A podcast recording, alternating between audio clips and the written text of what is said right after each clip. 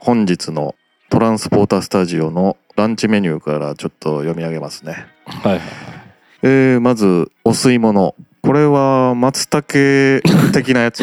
あ長谷園のよくあるやつですああ、もこれはまあ同じうこれうまい。いっすよねこれよく出してもらうんですけど。これ好きです私そうですね。これうま安いし安いし。うまい。うまい。うんで、最近よく出るきゅうり系のきゅうり塩昆布漬けですかね、これは。そうねあのあえてる感じ？もうきゅうりをうん。タッパーとかに入れて、うん。切ってうん。ざく切りしてうん。それをそこに塩昆布突っ込んで味付けはそれだけ？シェイクすればいいだけあと,、まああーご、あとごまああ、ごまね。ごまをちょっとふ振りかけてまあそれもうん完全になるほど。タッパー状でシェイクしてそれであんなそれで置いに味が置いといた出るんですね。らもう味がだいぶつくんであうんれ簡単だしこれ夏はすごいいいかもわかんない。そうですね今きゅうりねスーパーとか安いんですよ結構そのふ冬のに比べたらきゅうりをよく使うイメージありますね、みつ。まあきゅうり安いっすからねあとあのなんていうの？サニーレタスとか買ったらうん。1週間もしたら結構あれじゃないですか。ちょっとしなだいぶしなしなってくるから。きゅうりはそれがないんや。きゅうりはそう割りかし切っても置いといてもあんな感じになるからうん。もう最初に切ってもやっちゃうみたいなこれは心強いご飯のお供です、そうです。ね。一食はほんまにサラダ作るんやったらうん。100円ちょいぐらいでそうですよね。3回4回分ぐらいは多う今きゅうり4本で100円ぐらいですね安かったら。安いね。うん。そうですね。これが。い色味もいいし。いですね。うん。おすすめです。はい。で、えー冷ややっこで、これがね、わさびのせ。オンリー。おこれ結構いいっすよ。これ、普通はし、まあ僕の感覚で言えば生姜やと思うんですけど、ここれは、ミツさんはなんかわさびらしいですね。わさびとうん。まあ醤油かけるとかけない時あるんですけどうん。かけなくてもわさびだけだったら全然いけ進みますね俺は。これは静岡ではそうなんです。かいやわかんない。どうなんだろう。実家ではそうやったで京平さんにしょ普通生姜でしょって今日突っ込まれるのあんまり意識しなかったけど。ーまあまあまあわさびが家に生姜チューブってあんまないじゃん。いやあります。で常にキープしてる。俺どちらかとわさびの方が塩あ味の。そうそばとかさあとささみにわさびつけたりして食べたりするから。あまあそれはそうですね。わかりますけど。実家ではどうやったんですか？わさびでした。いやー実家で覚えてないな実家ではあんま出てなかった。の確かにそう言われたらあれかもしれないね生姜の可能性。あは大かな。ーあでもまあわさびも美味しかったですね、うん美味しかったです。うん。これもちょっと衝撃でした。であとメインがこれがブリの照り焼き。はいはいはい。これはもうちゃんとね水気を切って塩振ってキッチンペーパーでくるんでしばらく置いてましたね。そうあのこれ業者でも言ったんですけどねうん。一回ねブリのね粗煮みたいに作った時に、うんその水洗いをあんまちゃんとしないままやってああのめちゃくちゃ臭かったんだよ。匂いがすそうそうそう。結構煮込んだら煮込んだら匂い出てくるでしょ。でその時ね、うん。いや別に食えたんだけど、うん。やっぱ臭さが強かったからの残るというか。そうそうそうそうそうそっから水を切るようになってうんうんそうよ。切って、うん。あとはやっぱ塩を振っとく、はいはいはいはまあ、10分15分置いとくっていうのはい塩振ったらまた水が出てくる臭みはうん。それやったらなくなったから、あん。のいいかなっていうところと。そうねしかもこれはあの何ですか？酢酢でしたっけ？酢をそうそうすすを入れて煮込めばああいうふうにとろとろみが。それ色があんな真っ黒になるっていそうのがちょっと衝撃でしたね。うん。簡単酢っていうやつですか？あれは簡単さんでおすすめなんですよ。これおかんに教えしてもらったんだけど。うん。あれは普通の酢とはまた違うどうなん？ちょっとそのままで飲んだことないから分かんないんだけど。でも酢と同じぐらいのようん。あれで200円ぐらいだから。そうですよね。ななんか普通醤油とかみりんとか照り焼きやったら使いそうなもんやけど酢を入れるだけであんな色も黒くなうん。って味がちゃんと照り焼きっぽくなるというこれそうそう。あも衝撃やったね。チキンの照り焼きステーキとかはすごい安くてよよく食べててうん。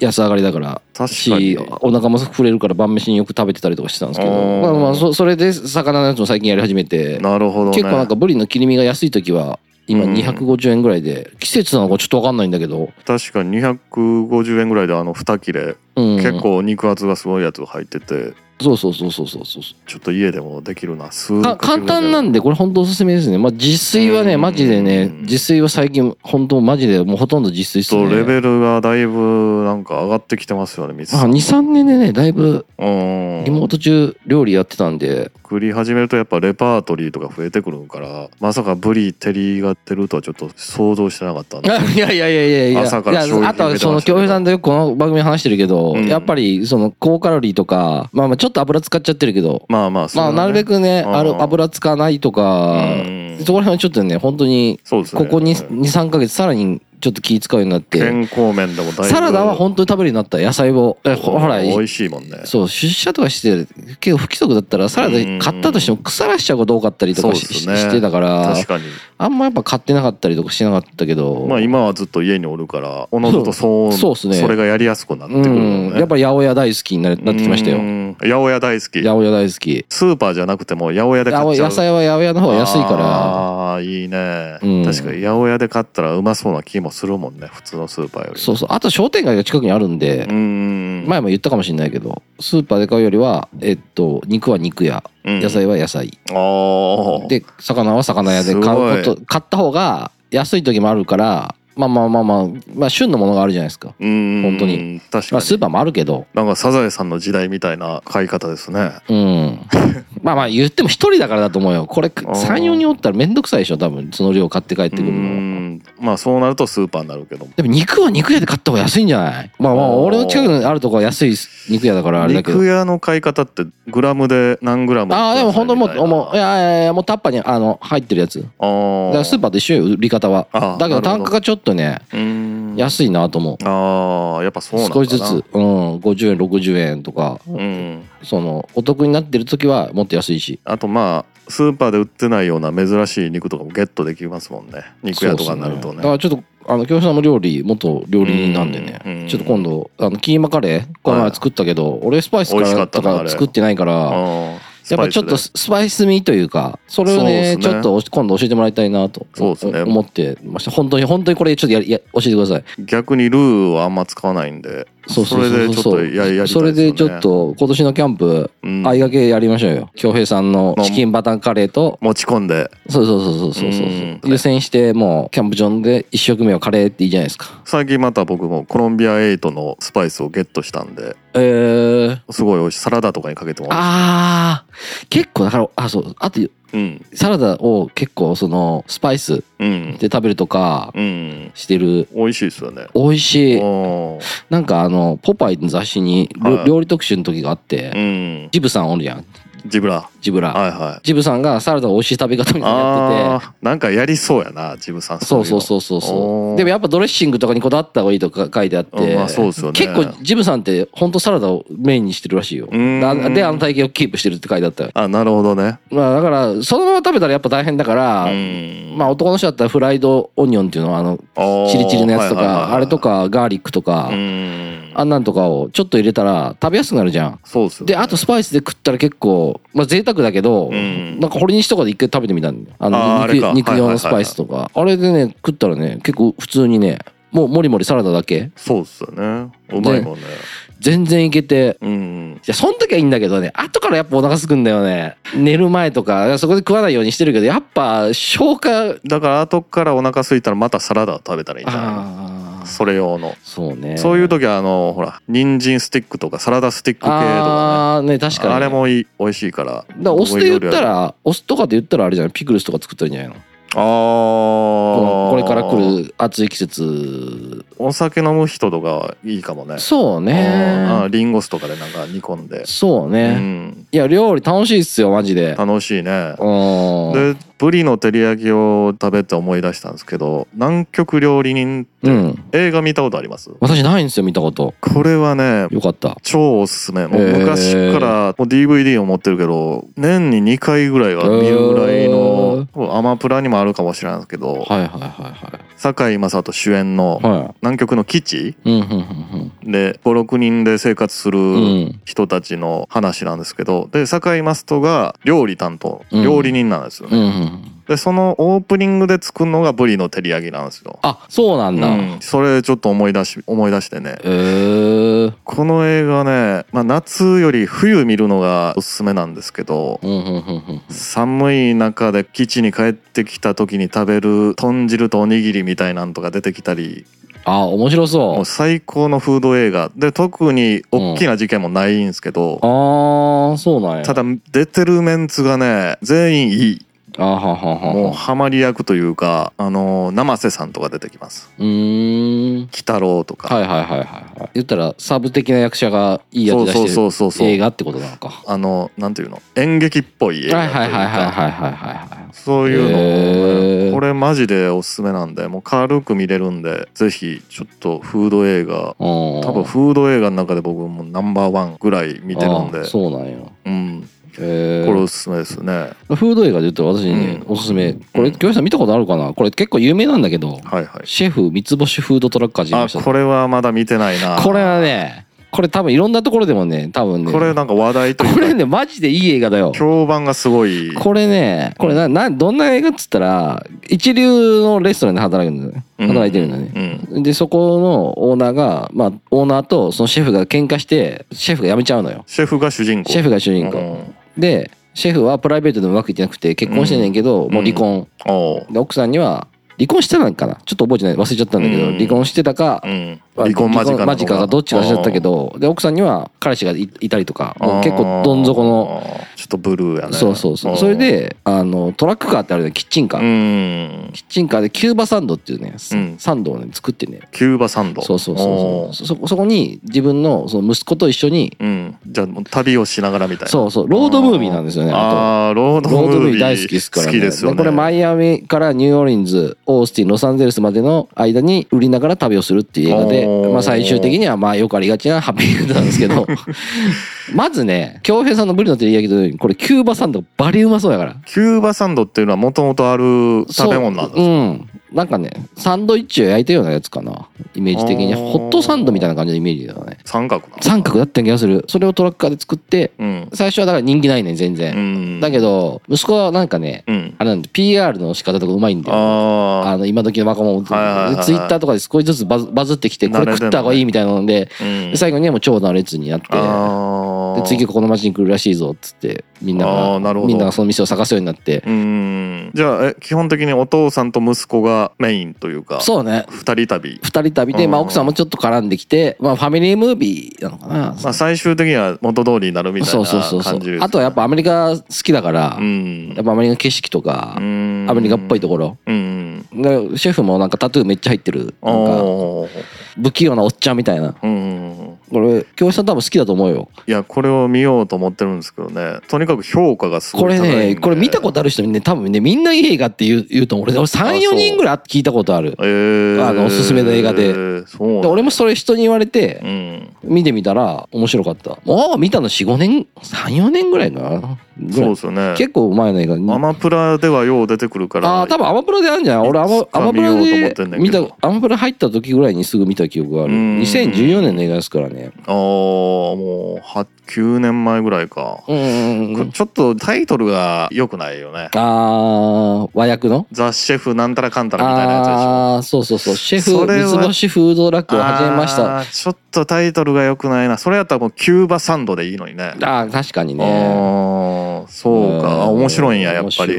あと、まあ、うん。気になることをしたら、うん。あの昨日何食べたの？シーズン2が10月から始まるらしいです来ましたね。これこれちょっとね磯村くん？我らが磯村君そうそう静岡県出身。そうですよね、うん。東京じゃないですか。そうそう。ねなんかちょっと昨日全然余談だけど磯村くんのお兄ちゃんいるらしくて、はい。フリーランスのデザイナーやってるらしいんだよ。あそうなん？姉貴の会社仕事となんかこう取引あるって言ってた。会ったことあんねやじゃ会ったことあるかどうかわからないけどあの人のお兄ちゃんはわりかし有名なデザイナーだって言って言ってあそうなんや、うん。フリーランスでやってる。静岡におるんでしょうね静岡にいてるらしい、へーい岩手出身だっけかな確かちょっと忘れちゃったけどそこら辺だったような気がする。そうか、ん昨日何食べたのシーズン210月から。10月かららしいですね。これはちょっと見ないとまあ映画はもうまだ見てないから。私映画見ましたよ。映画良かったですよ。まあ孤独のグルメもそうだけど、うん。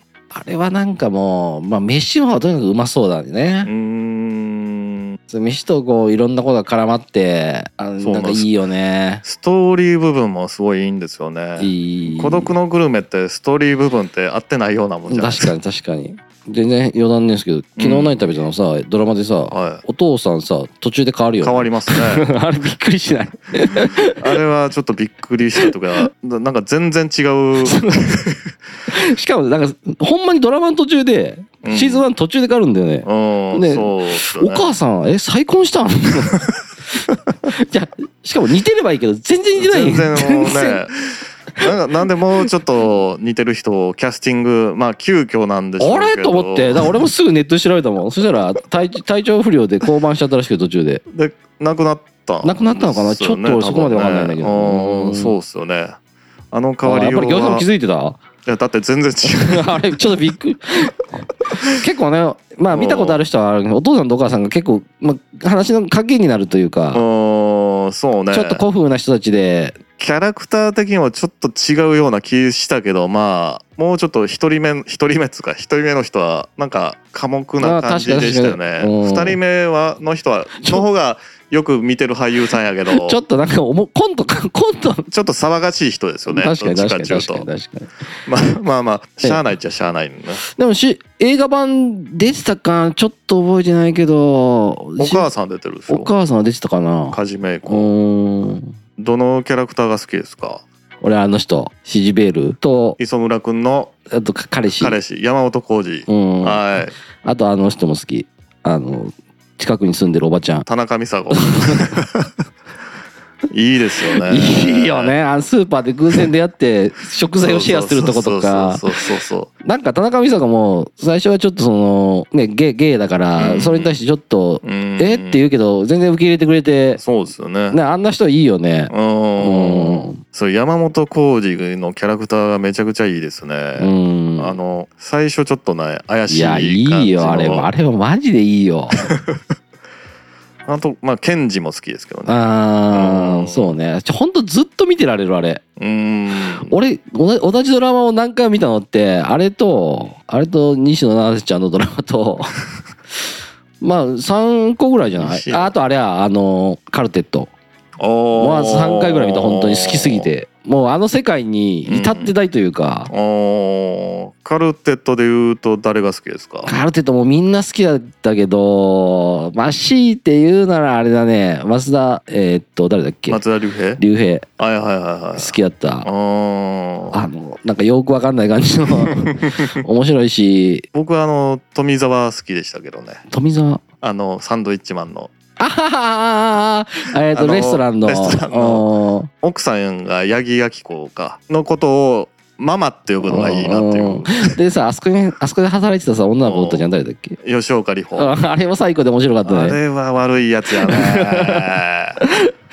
あれは悪い女でしたね。あれもでもあの車のシーンとか本当面白いからまあハマり役やったあれマジでハマり役だと思うよ。ねえよかったと思いますよね。うん。もともと結構さ女の子から結構嫌われそうな感じやんあの子って。うん。しかも結構嫌いな人多いでしょ多分。で本当に嫌いな役ややらうん。やってるけどうん。最後で面白いことやってたからあれは良かったと思いますけどね。確かに良かったと思いますまあ男の人はみんな好きですからね吉岡里帆まあそうですね、うん。残念ながらああいう女性は男性には好かれるんですかねいやなんかね。確かに。ねまあああいう路線の役もっとやってほしいな吉岡里帆なんかすそうごいねいやあのカルテット話飛んじゃうけどカルテットはもうあれでしょ最高傑作でしょ坂本さんの？ドラマの中では。東京ラブストーリーこまあれ東京ラブスートーリーもあれだけどいやもうドラマで見たとしてもさあんな面白いドラマないっすよ。えその後の松たか子のやつもあれ坂本さんです大豆田智子。うん。あそうそうそうそうそう。あれも良かったけどね、うん話飛ぶけどなんかミツさんのイヤホンの話って東京ラブストーリーに被るとこあるなってちょっと思いましたけどね。なんで？あ失失った、あのー失って気づくってこと？いや最後すれ違うみたいな。ゴミ置き場行ったらもうそこにはもうおらんかったっていう。東京ラブストーリーの最終回に被るとこあるな。いやでもね本当それあのそうちゃん言ってたけど当たり前にあるじゃないですか。ヘッドホンって。うん。耳つけて。うん。一緒に日常過ごしてるじゃないですかある日突然やっぱりそのいなくなって大切さに気づきましたよ。本当に。これは必要だったなっていう。あとはやっぱねそうね。あちょ一個言言わせたけど、はいはい。その最初に買った時アップルって買ったから、うん。刻印できるの。白いケースに。例えば恭平だったら KY とか例えばねそのイニシャルをイニシャルとか何でも入れれねんけど俺はなんか変な顔入れたんだけど顔を入れた、はいうん。あのおニコちゃんマークみたいな顔あるじゃん。はいはい。あれを入れたの？あれで入れたの？よだから世界で一個のまあまあ同じ顔入れてる人は。えニコちゃんマークそのままあるんじゃなくて自分で書いたようなやつ？うんそのままあるやつをランダムで選んで入れるけど多分ニコちゃんマーク入れてる人っていないと思うんだあんまり。まあそれがまあ世界にまあほぼそうそうそう普通しかも普通のニコちゃんマークじゃなくてなんかこう唇とがらしてハートみたいに出てる変化よくわかんないやつ選んない。なんでそんなやつをいやいや、なかなか使ってる人いないやろうなと思って。そしたら自分のやつすぐわかると思う。ああだから、あの、戻ってきたとしてもその刻印はないの。そういうことですよねそれは一番最初に買った時じゃないと無理って言われて、刻印してもらうのは。うん。じゃあもうそのニコちゃんマークにはもう合われへんっていうことですよねそう。だから、お金出して取り返したけど、うん全く同じものじゃないし、うんもちろんシリアル番号も違うから、まあね、やっぱりなくさないようにするってことが大事だなと思います。確かにあとずっと気になってるのはミツさんはイヤホンのことをずっとヘッドホンって 気になってましたねね。ずっとねあんま、あんま、あんま覚えないですからねあ。んま違いを別にそんな気にする気にすることじゃないです。まあまあちょっとオープニングトーク長くなりましたけどはい。始めましょうかはい。はいはい。Transporters All Night Juso. Transporters All Night Juso.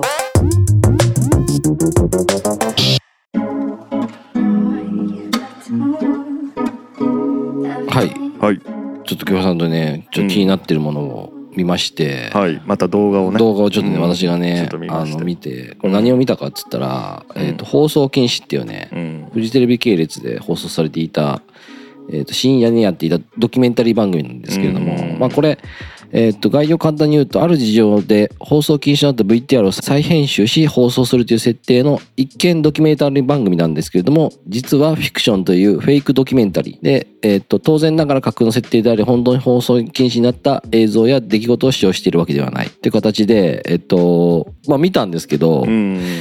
まああれですよね。あの俺これ初めて見たのが、うん。えーっと、2000、何年かな？ちょっとわかんないんだけど、シリーズがね、結構あるんですよ。うんどうも20年以上前ぐらいでしょ？そうですね。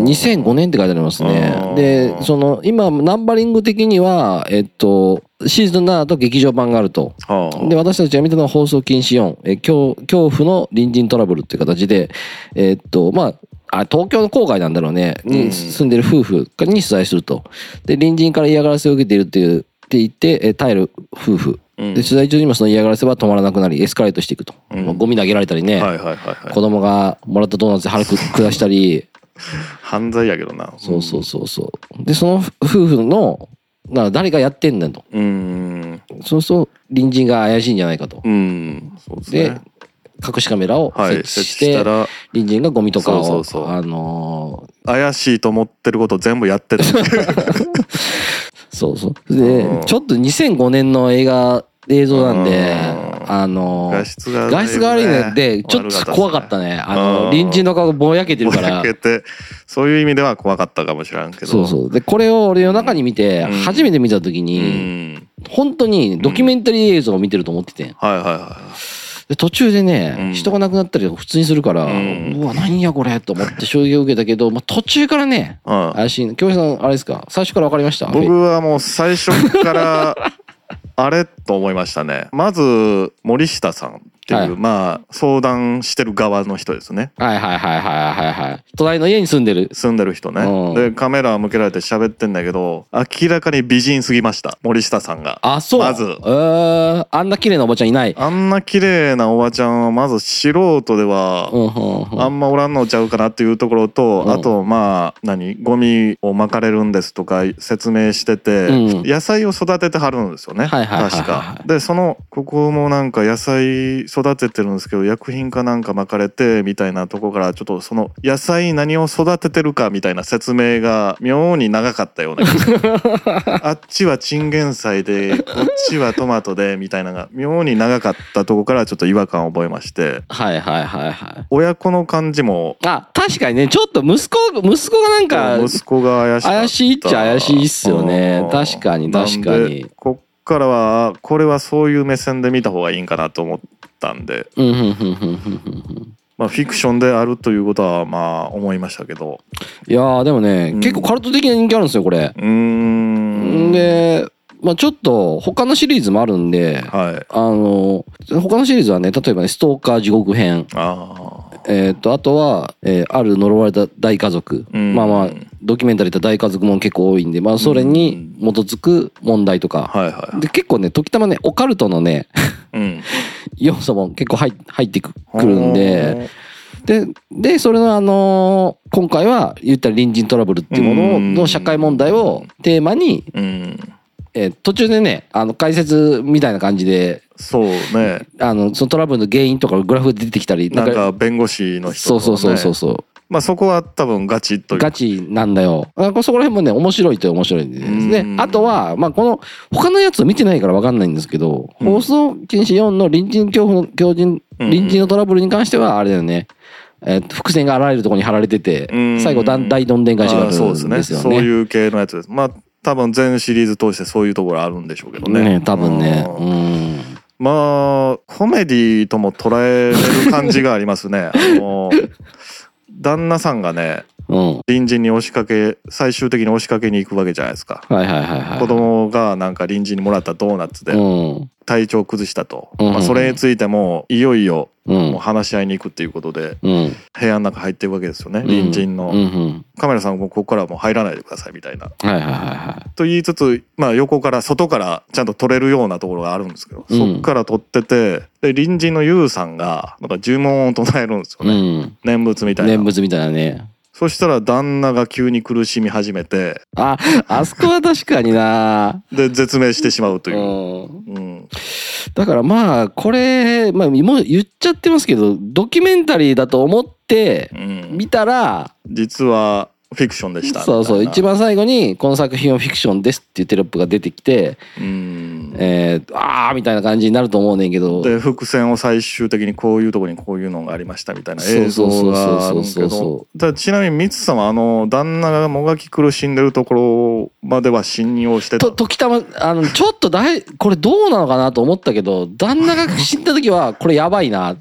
やばいっていうか。こんなドキュメンタリーあるかって、怪しい。怪しいというか、そううそう。で、全くそれ知らないで見たから、あうん。ああなるほどね。最初の奥さんの感じとかはもう普通に見てそうそう。でもね、うん。今回大人になってやっぱ見て見直したら、うん。あのコーヒーカップとか、うん。なんか伏線が結構いろんなところに、あーあの、なんか最初にコーヒーこぼすじゃん。はいはいはい。こうします、ね、あれも同じコーヒーカップでしょ。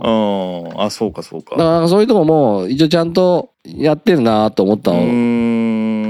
そうねっていう感じですかね。やっぱり若い頃見るのと今見るのとはちょっとうね、いろいん。ろ経験してるからちょっとそうね。違いますよね見方がね。ちなみに放送検証の中でこれなんか一番怖いのは大家族編と詩人の村っていう村、村をテーマにしたやつがあるみたいです。これちょっと今度次見てみましょうか。詩人の村は面白そうですね。ちょっと京平さん、あの、うん舐めてかかってますけど、痛み見るかもしれないんで。で、これね、あの、本当は推奨しないんですけど、うん本当はダメなんですけど、はい。YouTube に放送禁止チャンネルってやつが ありまして、先ほど見た感じでしたら1話から7話まで、えー全部見れます。ってことはオフィシャルじゃないの？いやー放送禁止チャンネルオフィシャルなのかな？なにしたらちょっと画質が悪すぎるか。そうね。あとは、なんか、パッと見た感じ、今、見た感じだと Apple TV とか、おえお。と Unext にはありそうですね。ええうん。まあ、まあ、京平さんがそこまで、あの、ちょっと、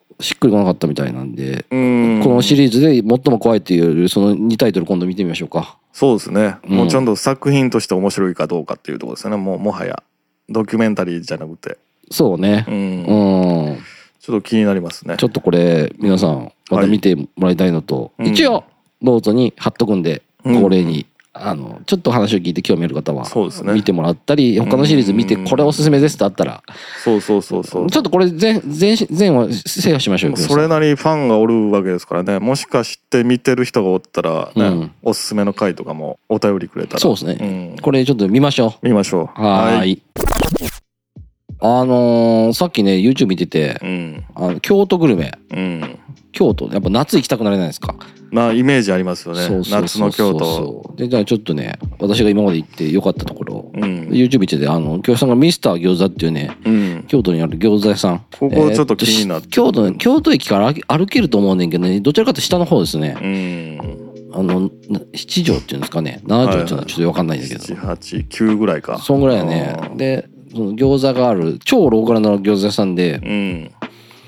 そのね、夏にね、ちょっとね、2年ぐらい前に夏行ったことあるんですよう。ん。で、ちょっと興味があって、一人で旅行ったんですけど、うん。なんか隣に座ったね、おじちゃんがね、すごい気さくに喋りかけてくれて、常連って言ってたんだけど、で、なんかね、その人がね、きゅうりの一本漬けみたいなの食った方がいいっていうふうに道言ってきへて、ーなんでちょっとそれ食べてみます。おうつったら本当にキュウリの漬物が一本丸ごと出てくんねんけど、もうんうそれが夏に来るとねむちゃくちゃうまいねんい辛いんですか？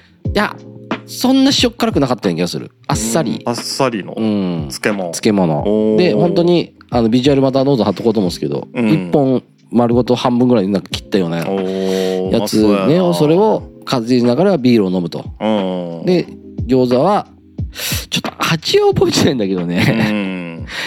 でも一人で2皿ぐらいは普通に行きましたね、えーそうそうそうそう。それで隣のおじさんがねそのビールをあのせっかくだからたくさん飲みんやみたいなんでうん。瓶ビールで追加とかガンガンしてくれて。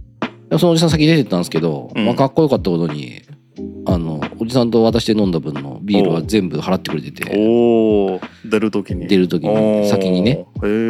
だから私なんか餃子代と漬物代 漬物だけでなんか食べさせてもらって。紳士なおじさんもおるもんいややっぱ一人で行ったらねそういうのあるのよ。で向こうも一人で。そうそうそうそう。そういう雰囲気の感じのあれなんですか？結構ねローカル想像以上にローカルよ。うーん。でだテレビとか YouTube でやってるから結構あのなんていうの？今は分かんないよ。その当時は並ん並んだとしても俺は23人ぐらいしか並んでなかった。たし中に入ってる人たちもそんなになんていうの？いろんなとこから来てる感じはなかったけどうね、でねさっき言ってたけど唐揚げが600円ぐらいであるみたいなんでそれ気になりますよねいや中華料理屋の唐揚げってうまいっすもんねうまいうまいうまいそうですよねじゃあそこら辺ちょっと行きたいんでちょっと行きましょうよ、吉さん今度。ちなみにチャーハンラーメンとかもあるみたいね。やあるっぽいね。うんラーメン頼もうとしてたもんね、さっきの YouTube の人、ね。そうですよねでも多分基本みんなやっぱ餃子がメインなんちゃう？一応中華料理屋一応中華料理屋だと思う。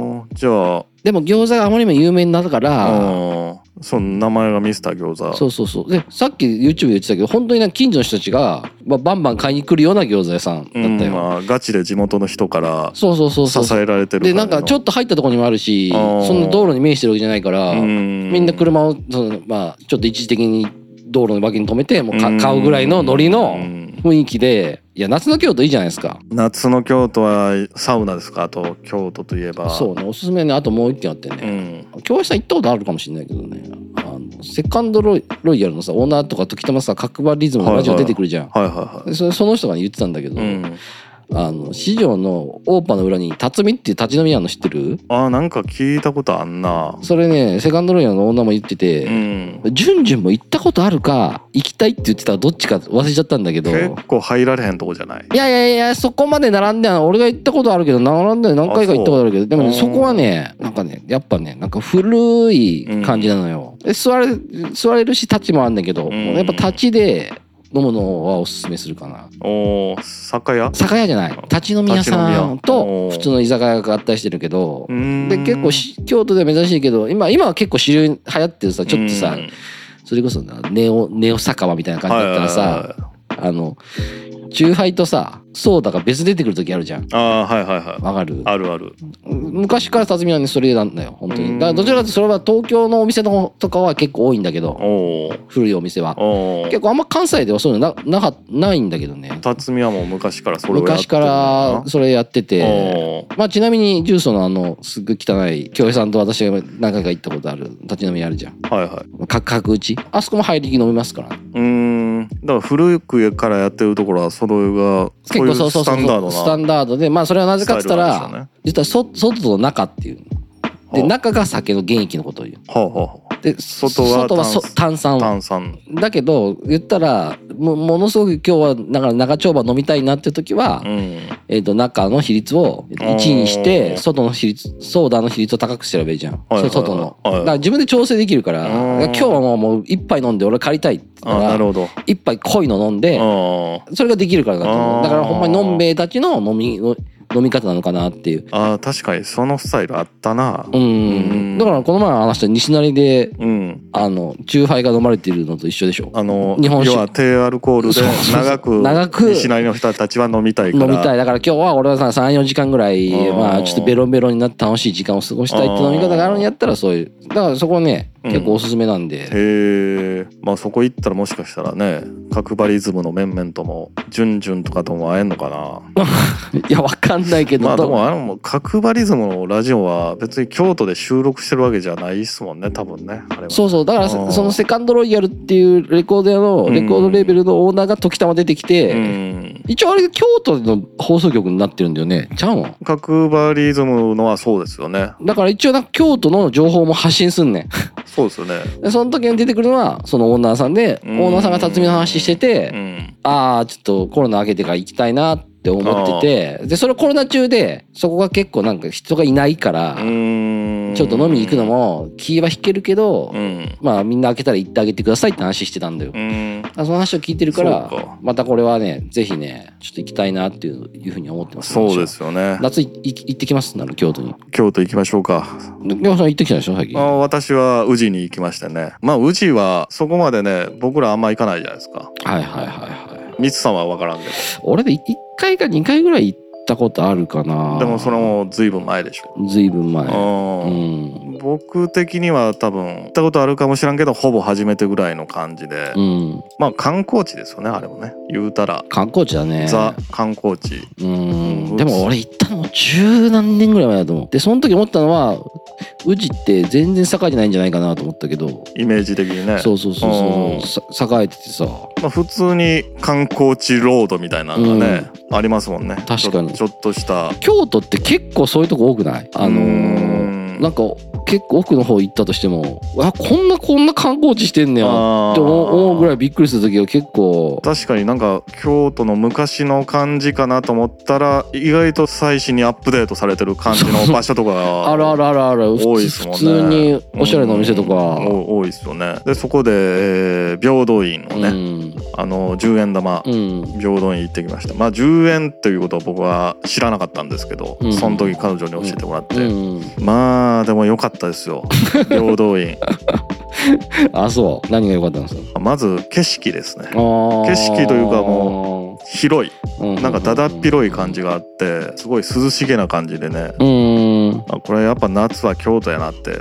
あうんまあ夏って言っても僕が行ったの5月ぐらいですけどね。ーあでもでも逆にそんぐらいの時期の方がいいんじゃない？多分この7月そう。8月になってむちゃくちゃ暑いよ。この辺の時期で止めといた方がいいかもわかんない。京京都はで冬は冬でめっちゃ寒いからね。うーうん。んなんでなんですかねあれ。まあぼ京都は盆地やから盆地だからじゃないそのの盆地って何っていうところがあるんですけど囲まれてるって囲まれてるから。だから夏は暑くて、うん。冬は寒くなる。その原理がちょっといまいちよくわからへんねんけどね、でも何かしらあんねやろね。大阪とは明らかにちょっと違うもんね。質が違いますね暑さとかの、うんでちょっとね銅像とかいろいろ見てまいりましたけどうん、うん、京都の博物館とかも結構巡りたいですけどね美術館とか。あー確かに。意外とよかったりするるもんね。うんちょこちょこ行ったりしてるんですけど、うん。京平さん結構行ってるでしょ？まあそうですね。うん。行ってる文し化的なかもの見てますよね意外と。春画やらね。うん。まあ京都といえば、庭、うん、あ庭園。庭園。あうんあと音楽。あー音楽ね。な結局あのジャジースポートにはまだ一回も行けてないんあーそうでけど、ですすね。だからそれで行きましょうよ今度、うん。そうねそこ行きたいよね。あとはジェットセット久しぶりに行ったり。セットセットね。うん。まああとはあれほらまあサウナの海とか、うん、まあ棒とかさ。まあちょっとカルチャー的なあそことかさ。あれ京都なんですか？あの京都、あとはグルーブビジョンっていううん。グラフィックチームも京都出身だからね、お店あるし。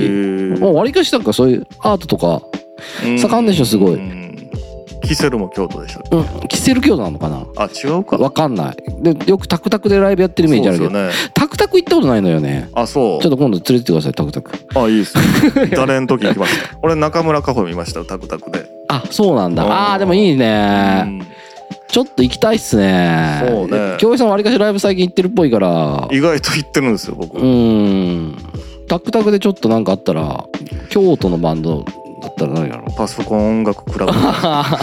メトロでようやってるイメージ。若いなそれ。中村カフとかも京都ですもんねあの人ね。うーんそううんね京都行きたいね。あとまあ神戸とかもうんうんうん。この間行ったけどちょこちょこは行きたいですね神戸。そうそう。結構だからそれもさこの番組でよく言ってるけどいつか行こうってダメなんだよ。ああもう行ってから。行けるうちに行った方がいいですよ。あうん。動けるうちに。ーうん。したいと思ったことはそうですね、うん神戸行った時は僕初めてあの胡椒餅食べましたけどね。ああははははなんかイメージと違いましたね、うん。揚げてるんですか揚げてる。なんか変な釜みたいにこうくっつけて焼くんじゃないあれって。あそうなんかな。あと意外とさ京都ってさあ神戸はさあの異人館とかあっちの方行ったことないでしょ？魚ないないない。あそこら辺も結構いいのよ雰囲気。京平さん好きそあー。うでなんかちょっとおしゃれなカフェとかたくさんあるよ、あ坂がやっぱ印象的ですね神戸って。そうねなんであんな坂が多いんでしょうね。まあ山がちすぐそ近いからね、ん。だからさあれ地形見てもらったら分かるけどさもうさすぐ山じゃん。山々。でそそっから先はさもう人たちが切り開いたところに街をさニュータウンみたいなの作ってるからさ面白いよね。だから昔はあんな山奥に住んでる人いなかったんだろうね。うん。きっと港の方のこっち側にしか住んでなかったから。は僕昔水を作る工場で働いてた時があるんですけど、いはいはい。20代最初の方、ザ・窓際社員みたいなおっちゃんがおってその人は場所は住之江やったんですよ職場はうね、ん。でもその人はなんか神戸に住んでて神戸からずっとわざわざ朝5時ぐらいから起きてもう来てたんですけど、うん。なんでこっちに引っ越さないんですかって言ったら、うん。いやーあのね私神戸の街並みが好きなんですよ。えー、かっこいい。すごい印象に残ってますねそれね。街が好きで住んでる人がいるってことね。そうそうそう。街が好きでわざわざ職場めっちゃ遠いけど離れずそこから通ってるという。うーんそれだけ魅力があるんでしょうね確かにね。確かに景色良さそうっすもんね。その街を住んでる街を好きになるっていいですよね。うーん。そうだからなんか、まあ、さっきいろんなところに行平が一さん言ってたけど、うん。家の近所で行ってないこととかも結構探してみるのもいいんじゃないですか。あー家のお近店所例えばさっき言った飲食店もそうだけど。確かにうないかんせんまあこれ贅沢かもしれんけど、うん。都会すぎますからね大黒町はね。最近その京平さんが収録で大黒町行ったりうん。あとはパインブルックリンのねあの京平さんが前言ってたギャラリーこの前行ってきたけどああはいはいはなんかあのー都会だよねやっぱりあそこら辺って。いもう自分ではあんまり気づかないですけど。意外とだってさちょっと行ったら本当にさすぐさあのーあれ見えるもんね通天閣が。通天閣見えるし。でちょっと行ったら本当日本橋のうん。そのアニメストリートとか。そうですよね。ねだからあそこら辺でもまあ逆に言ったら美味しいお店とか多いでしょ。多いんかな、うん。でもチェーン店が結局大なるでしょああと京平さんの家の周りファミリーマートめっちゃ多いね。多い多い。大黒町ってなんか知んないけど、ね、だから三つさん家が羨ましいのがセブン入れが一番近くにあるっていうのがちょっと羨ましいけどあジューソンも都会っちゃ都会やけど。まあでも重曹の街並みが好きなんでってなかなか言うまあ言うこともあんまないかな。いやなんかかっこいい。いやさっきのおじさんじゃないけどさ好きだけどうん。その街並みが好きとかっていうのはないかもしれないけど。何が好きなんですか？飲み屋が飲み屋の雰囲気とか好きああったり。ーまあ一応街並みっちゃ街並みなん。でも重曹っていうタイトルで雑誌一冊は作れるでしょ。あ全然。いや重曹はだいぶ人気の街やと思いますよ。うん。街並みはさておき。まあ一応さそのさあんまでかくないけど映画館もさあったりさうん。劇場もあったりライブハウスもあったりさ一応一応ちょっとさ映画館あるかあるな。うん。うん。あるある。あそうライブハウスもあるもんね。ライブハウスも。あと演劇のさやつとかもさ小さいけどあったりもするからさ一応さちょっとさ芸術とかさあのあ一応なんかまあ昔から名残なんと思うねんけど。昔はなんかねあのこの川があるじゃん淀川が、うん。そこ橋あるじゃないですか、うん。あそこに渡る人たちがうん。ここで滞在したらしいんだよ。だからその川が流れがひどかったらその日に渡れなかったりしたらしいね橋がない分それでここが栄えたらしいねあなるほど。その名残で今もなんで重曹駅にうん。京都線神戸線っていうのが止まるのかって言ったら別に止まんなくていいじゃん。梅田があるから。まあまあそうですよね。そうそうそう。なんで止まるかって言ったらその名残でこここが栄えてたしここがその関西の北の言ったら門。なるほどね。という形で栄えたらしいだからあの淀川とか行ってもらったらうね、んなんかその船乗り場の跡地とかあるよ。えー、じゃあ本来梅田ぐらい栄えてたっていうこと？昔は栄えてたみたうん。い本当にそのだいぶ昔は。なるほどね。いろんな人たちがここでうん泊まって、うん。でそそれのおかげで娯楽が栄えたらしい。なんか手塚治虫の絵とかいっぱいあるけど。あれはね阪急電車でね。重曹はあんま関係ない。うん。あとは俺見たことないけどブラックメインって映画あるやん。はいはいえっ、と松田龍作マイケル・ダグラスとか、うん、それははいはいね、それでね、重曹で撮影したらしいね。あそうなんあの商店街で撮影したらしいね、へ重曹。えそのシーンがあるんやあるらしい。なんか、松田龍平が、あまあ、優作がが愛した街ってなんか、で書いてあったの、なんかに。でこれあそうなんやろうって調べたらあその映画のロケ地であでそのロケした時にここに泊まっててお酒とかみんなで飲んでてすごいもうこの街気に入ったみたいなこと言って。あほんってまですかね。ちょうど一回目ブラックリンで見たことないんで見てみたいんだけどね。あれってあれやもんねうん。ハリウッド映画やんね確かね。ハリウッド映画で安岡力也とか出てるんですよね誰が出てたか忘れちゃうけどえマイケル・ダグラス？ちゃうか？マイケル・ダグラスが主演がマイケル・ダグラスなんかな。でもととにかくハリウッドスターも出てる。うん。でそこそれをそのアクションシーンを撮ったらしい。うーん。すごいや。んじゃあどっかにマイケル・ダグラスのサインが。う んダグラス。あるかもしれないですね。えー、だ意外とねすごい街なんですよね重曹ってね。そうそうそうそう。うん。あとな全然話変わっちゃうけど、うん。重曹に住んでる有名人、うん。昔ねバイトやってたんですよ。え？ラーメン屋でバイトしてたの。はいはい。誰が？俺俺がね。塚本のラーメン屋で、うん。そしたらあのある日さうんそのラーメン注文行って持って行ったのねはい。とあるマンションの上におお注文したら出てきたのうがあのお天気の福井さんやって。それで俺めっちゃ福井さんあ福井さんやと思って福井っていうの名字やってんし。かもおうでバイト先に戻ったら「うん。いやあれ常連やね」みたいに言ってて。あそうなん。そっから何回かね、うん。福井さんち持ってったことあるんですよその時はどんなかもう普通の感じ？ありがとうみたいな。そうそうそうそう。へー。で俺はびっくりしたけどめっちゃ有名人やったから初めて見たぐらいの。初めてぐらいの見た有名人だったけどあうん。のあれだったね。まあまあだから何年か前にもう結構前かな亡くなっちゃったのはなんかニュースで見たけどすぐすぐそこっすよ。大阪の人やったんですか大阪の人だったらしい。もうでもその頃もだいぶおじいちゃんまあそう、ね。そうそうそうそうえーうん。福井さんか。まあまあまあまあ 今受注さんしもうこれ以上に。サインはもらってないですね。サインはもらってないです。ろんね。えーそうなんや。うん。えーちょっとショックなあれがあって上岡龍太郎さん亡くなりましたね。昨日ね。うーん。一昨日か。一昨日ぐらいか。80?81 歳かな。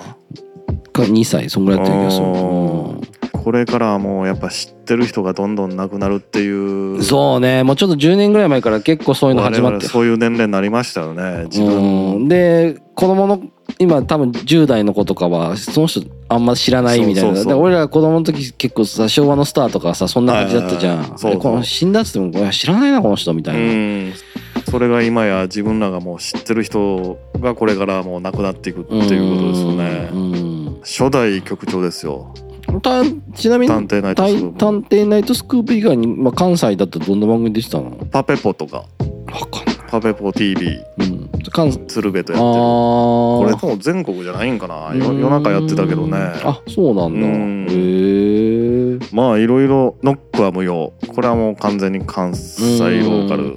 そうだからね俺ねまあ龍太郎さん多分十何年ぐらい前に芸能界引退してるでしょ？うんいやもう2000年ぐらいから20年前ぐらい20年ぐらいやね前。だからもう俺関西に来てうん。ちょっとしたら多分引退してるぐらいだから。か。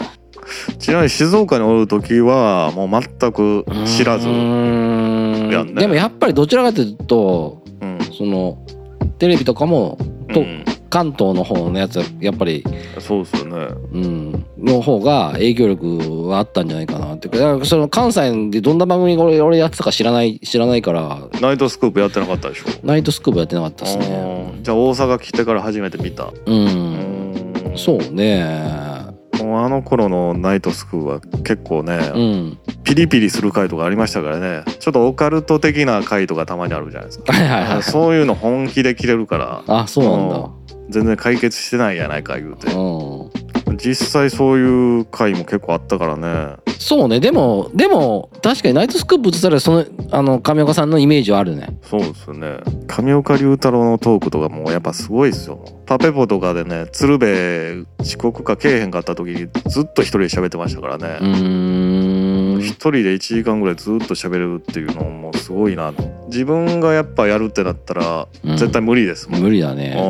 ままずやんないね一人で。あ確かにな。代理呼ぶな。そうやね。昔のタバコ吸いながらとかやってましたからね。うん。そういうの見てもかっこいいなと思ったけど。あとはあれだねなんかイメージ的になんかこう紳士というかうーん。シュッとしてるイメージがあるのよ俺の中で。オーラ芸能人って感じがする俺の中で。あ身だしなみが整ってるっていう。ーあーそうっすよね、うん。見る機会ないもんなミツさんはほんまに。ないね。まあちょっと一つ時代が終わったっていう感じがありますよね。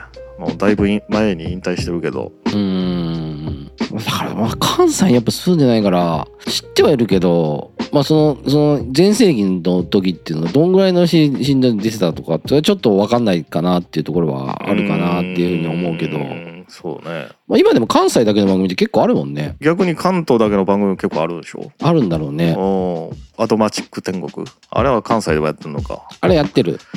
あれでも関西でもやってるけど東京のことばっかりしかししません？うーんだからさあの関西版やったらいいのにね。そうですよね。なんかまああんのかもしんないけどね。例えば一町選んでね重曹とか。そうですよね。結構取れ高ありそうな気するけど。関西版っていうよりあえて放送せんでええんちゃうかなと思ってんだけど。あ作ってわざわざ。アドマチック天国を。えー、別に別にそうじゃないけどまあパクリのパクリの番組みたいなのやったらいいんじゃない？ああまははちみつレポーターで。